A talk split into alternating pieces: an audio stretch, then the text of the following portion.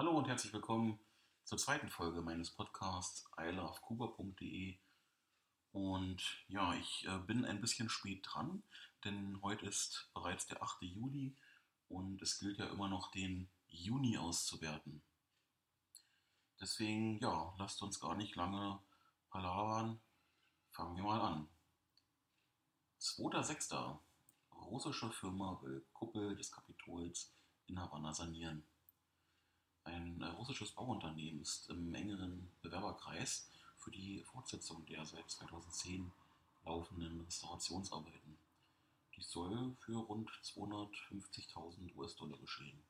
4.6.2017 Zucker und Tabak zeigen 2017 wieder positive Tendenzen. Ähm, ja, nach Einbüßen in der Saison 2015-16 konnte die Zuckerindustrie dieses Jahr um rund 20 Prozent zulegen. Die Tabakernte hatte einen ja, starken Zuwachs von sogar 25 Prozent. 7.6. Kubas erstes Luxushotel öffnet seine Pforten. In Havanna eröffnet das erste Luxushotel der Insel, das äh, Grand Hotel Manzana.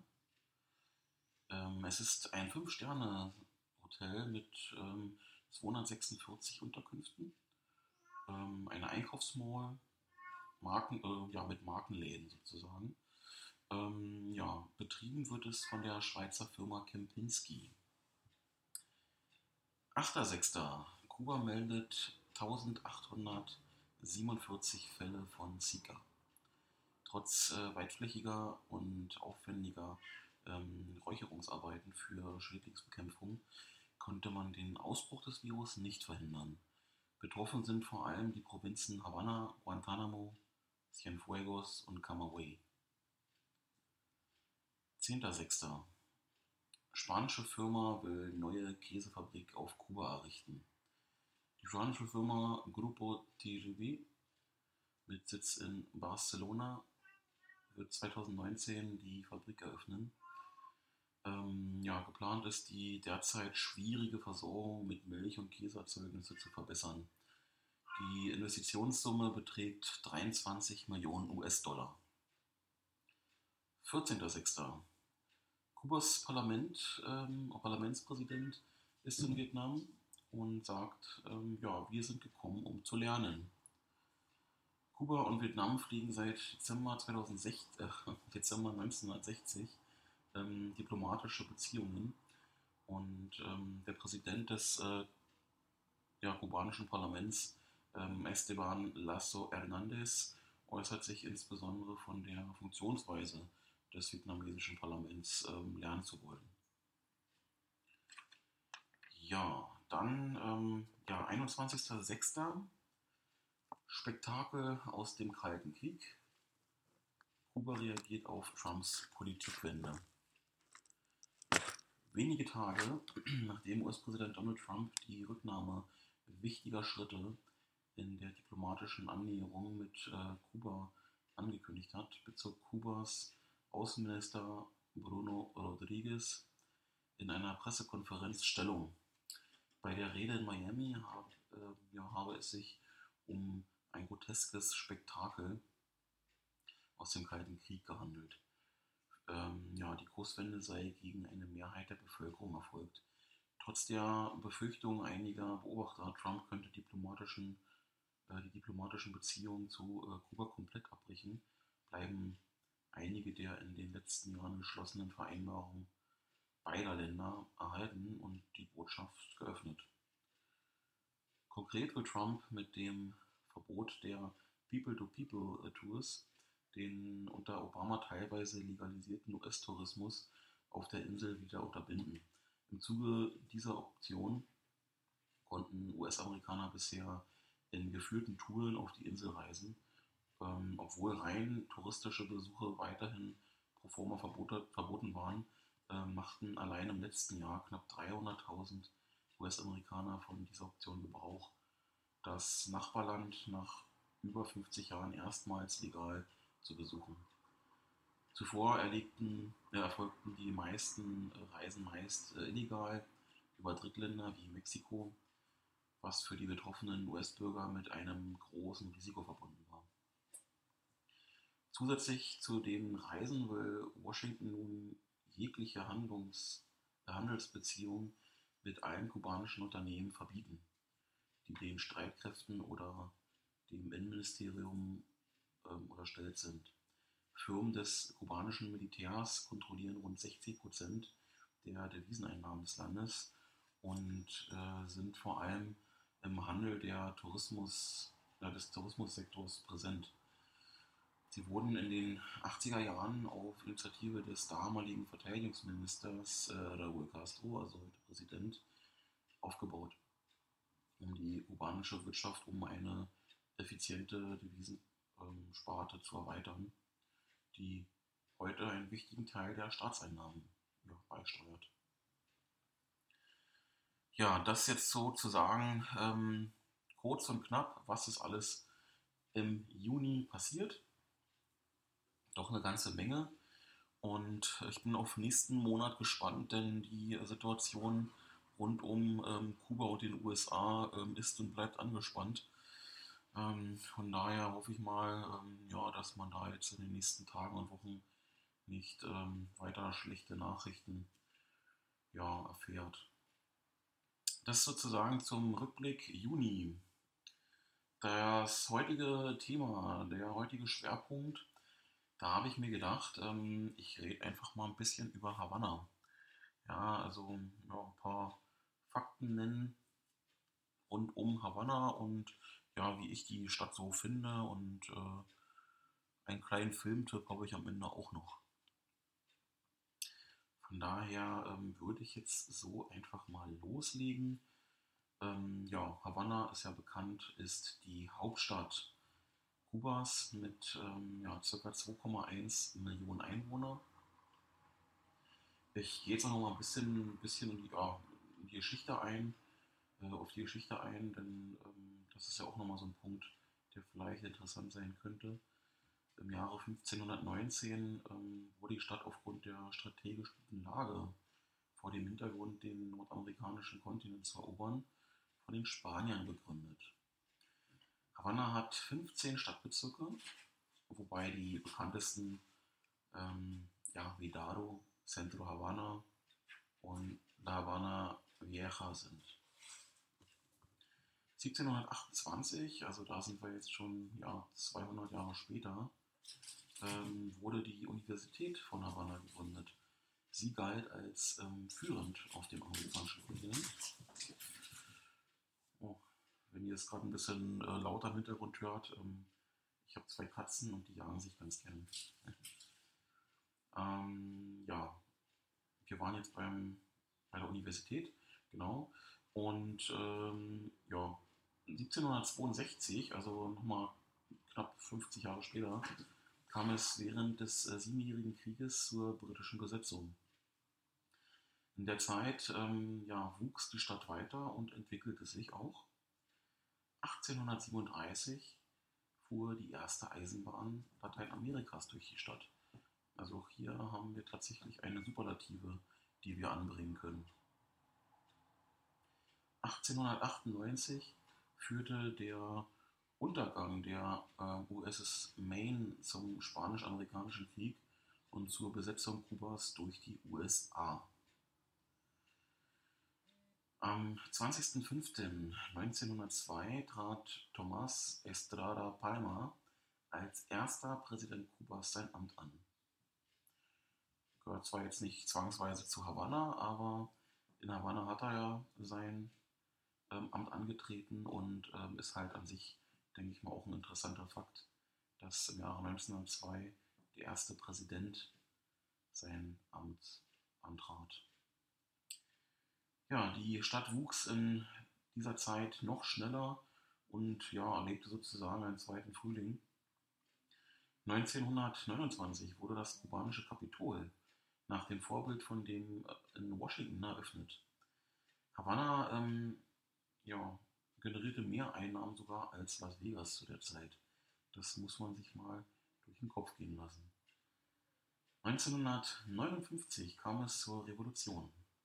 mit dem Versprechen, die soziale Situation der Allgemeinbevölkerung zu verbessern und Wohnungsbau zu betreiben. Die Altstadt Havanna, die Altstadt Havannas, äh, La Habana Vieja, ist seit 1982 äh, UNESCO-Weltkulturerbe. Das ist sozusagen ein ähm, ja, historischer Rückblick zur Stadt Havanna. Nun so zu meiner Meinung zur Stadt. Ich ähm, war tatsächlich nie ein großer Fan der Stadt, auch wenn ich sagen muss, umso öfter ich ähm, die Stadt besuche, desto mehr ja, ähm, bin ich fasziniert auch von der Stadt und kann verstehen, warum so viele Leute es äh, so gut in dieser Stadt gefällt. Ähm, sie bietet halt alles, was eine Großstadt grundsätzlich bietet, sowohl halt in der Nacht als auch am Tage, sehr viele Sehenswürdigkeiten, viele Locations, wo man äh, feiern kann, ähm, aber man kriegt auch einen direkten Einblick ähm, in das Leben der Kubaner. Denn ähm, ja, die Sehenswürdigkeiten und die Tourismusbezirke ähm, ja, sind ähm, ja, naheliegend an den normalen Wohngebieten sozusagen der Kubaner. Auch wenn man hier sagen muss, ähm, die meisten, die in den Bereichen wohnen, ähm, also Havana Vieja und Centro, ähm, da ist das Einkommen schon etwas höher als auf dem Land. Ja, also da sieht es halt doch nochmal ein bisschen anders aus. Aber grundsätzlich sieht man erstmal einen ersten Einblick und ähm, ja, sieht zu sagen, sieht man, man sieht halt, wie es dort ja, zu sich geht, vor sich geht. Ähm, ja, vielleicht noch ein paar Punkte zu den Sehenswürdigkeiten, denn es gibt ein paar Punkte, die ich halt immer wieder besuche, um einfach mal zu schauen, ähm, ja, was hat sich da vielleicht so verändert, beziehungsweise finde ich es halt einfach so schön, dass ich meiner Meinung bin, ja, doch, ähm, ist wieder ein bisschen her. Man kann sich die Punkte auf jeden Fall nochmal geben. Ähm, was ich mir immer geben kann, ist ähm, der Malecon. Das ist die ähm, 8 Kilometer lange Ufermauer entlang der Küste in Havanna. Also wenn man an Havanna denkt, oder wenn ich an Havanna denke, besser gesagt, dann denke ich in erster Linie immer an den Malecon. Wie ich damals mit meinen Eltern dort entlang gelaufen bin, als Kind, und ähm, ja, das ist einfach eine schöne Erinnerung.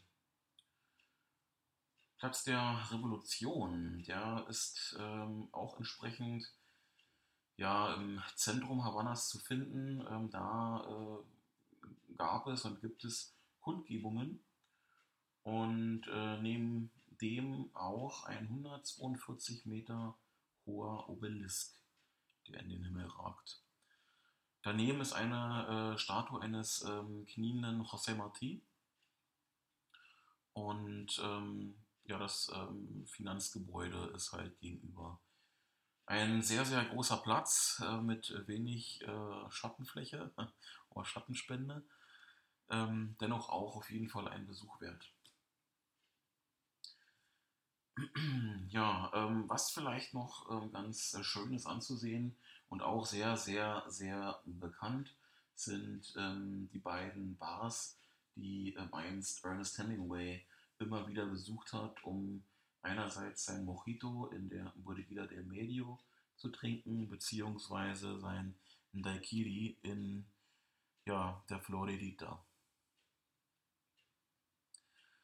Am Malecon ist äh, das Hotel Nacional, ähm, auch ein großes, prachtvolles Hotel mit äh, sehr, sehr viel Geschichte von Mafiosis erbaut sozusagen und auch betrieben. Ähm, heute immer noch ein sehr schönes Hotel. Ja, das jetzt so knapp äh, zu den äh, Sehenswürdigkeiten, die ich mir immer angucke. Ich muss sagen, Kuba beziehungsweise Havanna besser gesagt, ähm, denn heute ist ja das Thema Havanna, ähm, ist für mich auf jeden Fall ein Besuch wert. Wenn man nach Kuba fliegt, muss man Havanna gesehen haben und Havanna erlebt haben. Von daher, ähm, ja, wenn man nach Kuba fliegt, denke ich mal, ist die beste Route bis nach Havanna direkt oder Varadero. Wenn man halt ähm, dort seinen Urlaub starten möchte.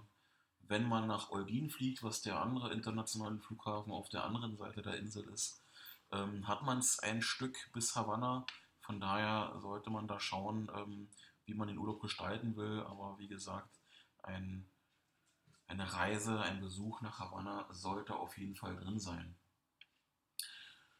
Zu guter Letzt noch meinen angesprochenen Filmtipp. Der Film heißt Sieben Tage in Havanna und ähm, ja, ist ein Episodenfilm, bestehend aus ähm, ja, sieben Episoden, ja, sieben Tage in Havanna. Ähm, es sind sieben einzelne Geschichten von sieben verschiedenen Regisseuren, die, ähm, wie ich finde, das Bild Havannas sehr, sehr gut einfängt. Und ähm, wer einen ersten Einblick haben möchte in die Stadt und auch in das Land, sollte sich diesen Film ansehen. Der Film bietet faszinierende Momentaufnahmen ähm, dieser Stadt ähm, und ja, rührt einen auch in einigen Momenten, ähm, aber lässt einen auch ähm, oft lachen. Ja, ähm, einer der Regisseure, ähm, den man vielleicht äh, doch kennen könnte oder sollte, ist äh, Benicio del Toro. Und ähm, ja, einer der äh, Schauspieler, den gerade wir hier in Deutschland kennen sollten, ist beispielsweise Daniel Brühl. Ja, ähm, ich kann den Film auf jeden Fall empfehlen. Ähm, wenn ich eine Wertung abgeben müsste zwischen 1 und 10, würde ich äh, für diesen Film als ähm, Genre, in diesem Genre, auf jeden Fall mindestens, nein, ich äh, lege mich fest, eine 8 geben. Von daher ähm, kann ich nur empfehlen, äh, guckt ihn euch an. Ähm, sieben Tage in Havanna. Damit soll es auch für heute ähm, ja alles sein. Das soll es gewesen sein mit meinem Podcast ähm, zum Monat Juni sowie mit dem Schwerpunkt Havanna ja, hört ähm, schaltet beim nächsten Mal auch wieder ein. Schreibt mir eine Nachricht, gebt mir Feedback, dann weiß ich, wie es ankommt, beziehungsweise was ich vielleicht verbessern kann. Ähm, ja, haut rein. Ciao.